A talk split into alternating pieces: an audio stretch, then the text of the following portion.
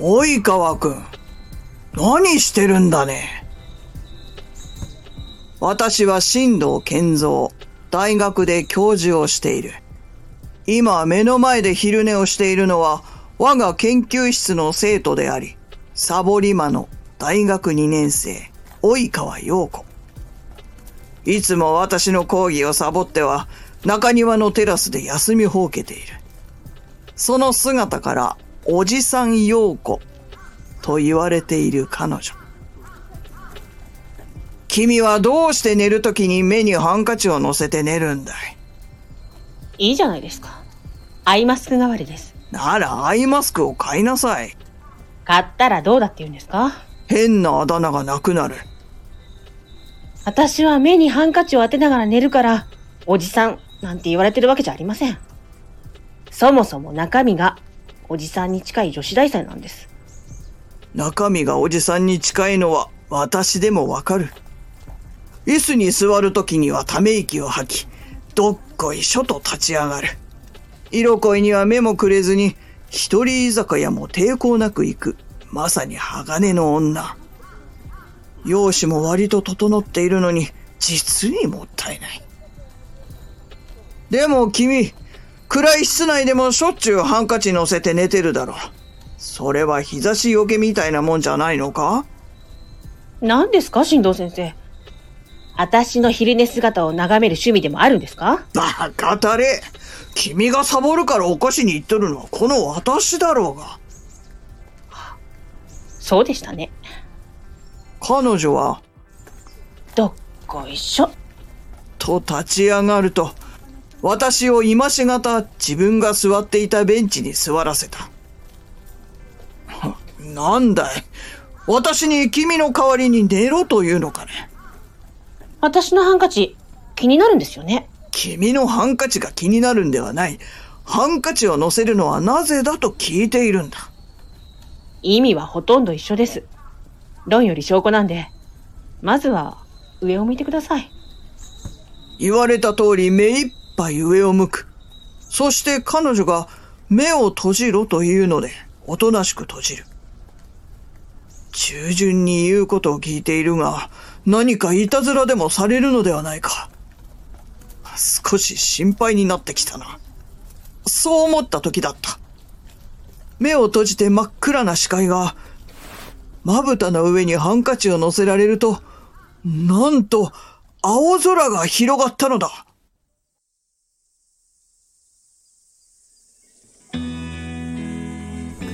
なぬなんだこれは？目を閉じているのに青空が見えるぞ。綺麗でしょ。私の故郷の青空です。実に綺麗だがどこの青空かを聞いているのではない。なぜこのようなことが起こっているのかを聞いているんだ。ああ私そういうことができるんですよ。こういうこと？自分の記憶の中の青空をハンカチとか布に染み込ませてまぶたの上に乗せると投影させることができるんです。できるんです。では説明つかないことが起きているのは理解しているかね？ええもちろん。でも説明をしろと言われたらこういうしかないんです。なるほど。説明がつかないのか。はい。という彼女がハンカチをまぶたから剥がすとまた視界が暗闇に包まれた。これで青空を見ながら昼寝をするのが君の趣味というわけか。少し違いますけどそういうことでいいです。彼女の表情は少し読みづらかったが明るいものではなかったな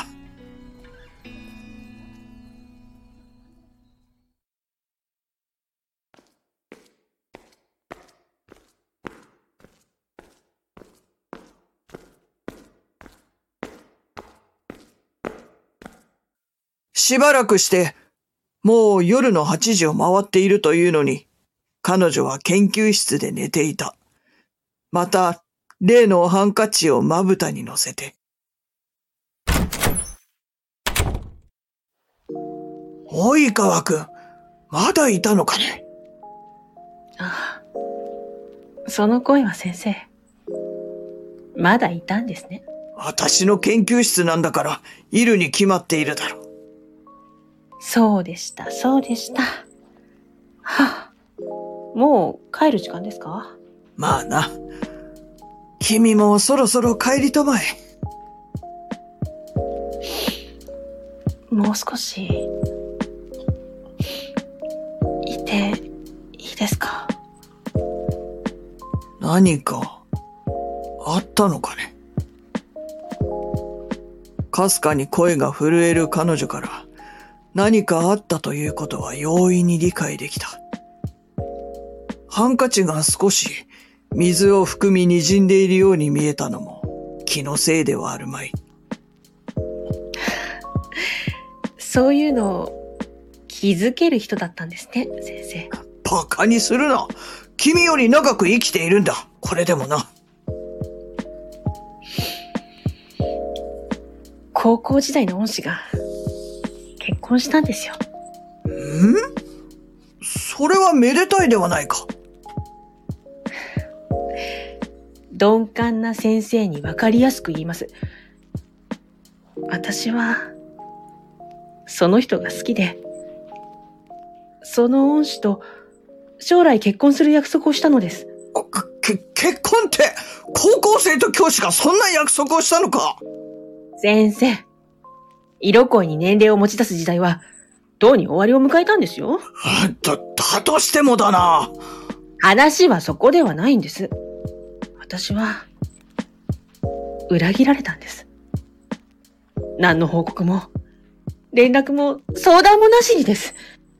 色恋にもほうれん草があるのを今知ったよ。何にでも大事ですよ、ほうれん草は。一言ぐらい、相談が欲しかったものです。淡々と話す彼女だが、やはりおじさんなどではない一人の女性なのだと見て取れる。このリアルおじさんたる私に、果たして何ができるだろうか。君が見ていた空は、その先生との思い出の空だったのかね。はい。人生初のデートであり、最高の空だったので、何度も見返しておりました。彼女の足元を見ると、口の開いたカバンからたくさんで色とりどりのハンカチが顔を覗かせていた。そのカバンの中にあるハンカチはすべて空が染み込んでいるのかね？はい。恩師とのデートや密会のたびに、ハンカチに、その日の空を染み込ませました。私は興味本位でハンカチを一枚目を閉じてまぶたの上に乗せた。おお真っ赤な夕日だなそれは、恩師と初キスをした夕日です。おおあ、あ、じゃあ、これは。お？雨が強いな。天気が悪かったのかな？それはおそらく、恩師の家へ初めて泊まりに行った空です。なああま、ま、ま、まあ、結婚を約束したんだもんな。そ、それぐらいするよな。先生、動揺しすぎです。こんなに思い出が残されているなら、寂しくはなかっただろうな。サボって毎日、思い出にふけっていましたから。君は、恩師と本気で結婚を考えていたんだね。先生は何を聞いていたんですか？そう言ったじゃないですか。よし及川くん。この空を戻してあげよう。戻すって、空にですか？ああ、燃やせばその染み込んだ成分も空に帰るだろう。返したら、私はどうすればいいのでしょうか？また空を染み込ませればいいだろう。そして、我が振動研究所でその不思議な能力を研究しようではないか。先生って文系ですよね。義系だってやればよかろう。今は多様性の時代だ。なんか、使い方間違ってません？いいんだ、及川くん。そんなことは、どうでもな。過去にとらわれず前に進もうと、素直に言えないのが私の悪いところだな。少し悩んでから、私たちは大学の屋上へ向かった。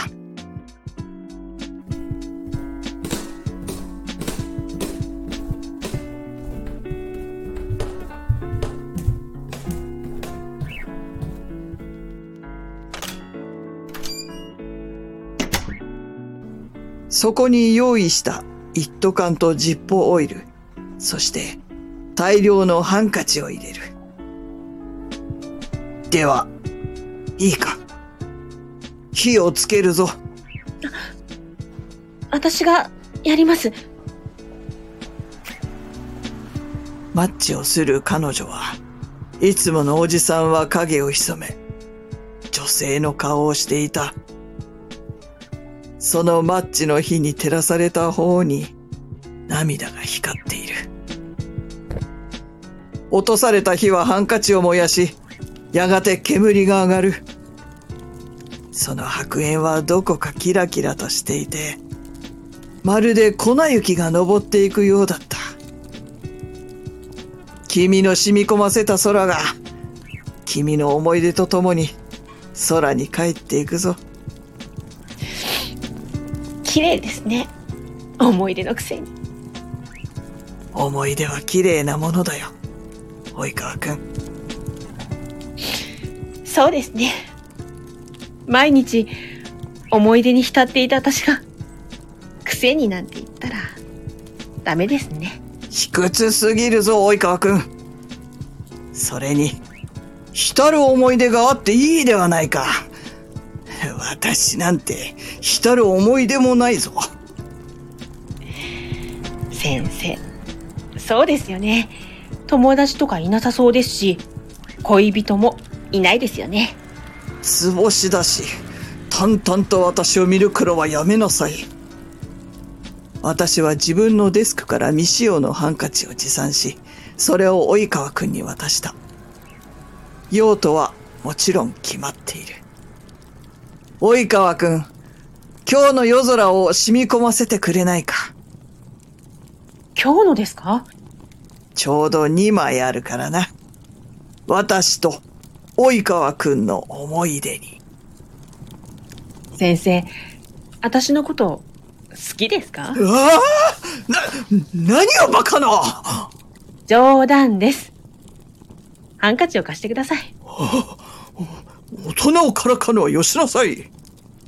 暗いのに、顔が赤いの丸明かりですよ。うるさいな。早くやりたまえ。はい、はい。彼女はハンカチを強く握り、祈るように額に当てた。強く押し当てるその姿が、まるで思い出を注いでいるように見えた。はい、できましたよ。ありがとうこれで、私と君の思い出ができたな。そのための思い出を炊き上げですか？それは、たまたまだ。なんか、吹っ切れました。